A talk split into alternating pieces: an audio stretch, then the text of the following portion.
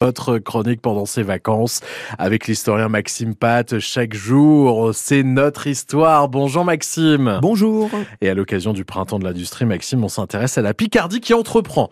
Et cette question, ce matin, qu'est-ce qui associe Abbeville et la famille d'industriels des Van Robé eh bien, tout simplement, c'est grâce à cette famille qu'Abbeville a connu la richesse et la prospérité au XVIIe et XVIIIe siècle et qui en a ainsi fait, à l'époque, l'une des villes les plus importantes de Picardie et même, n'ayons pas peur d'être chauvin, de l'Europe du Nord. Tout commence en 1665, quand la riche famille hollandaise des Van Robé, réputée pour le tissage de draps, arrive à Abbeville afin d'y fonder une manufacture.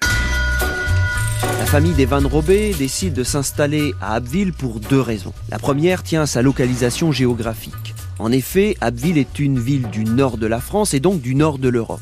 Et à cette époque, au XVIIe, cette zone est spécialisée dans le tissage de draps.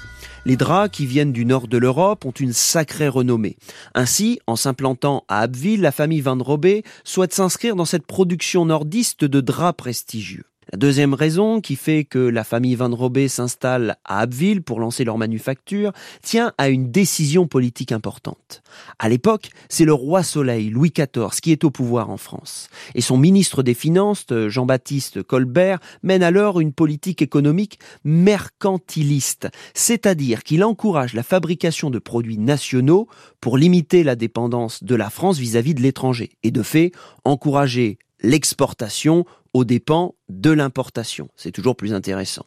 C'est ainsi qu'il fait appel à Jos Van Robé pour fonder à Abbeville une manufacture de draps pour que la France fabrique ses propres draps, les exporte et gagne beaucoup d'argent avec. On avait le sens des affaires au siècle du roi Soleil. En effet. alors, euh, Maxime, autre question. Va-t-elle fonctionner cette manufacture Van Robé complètement. Dans la seconde moitié du XVIIe siècle, Abbeville est vraiment dans de beaux draps puisqu'elle les vend dans l'Europe entière, concurrençant même les classiques et les réputés du genre, en l'occurrence ceux de Belgique et des Provinces-Unies.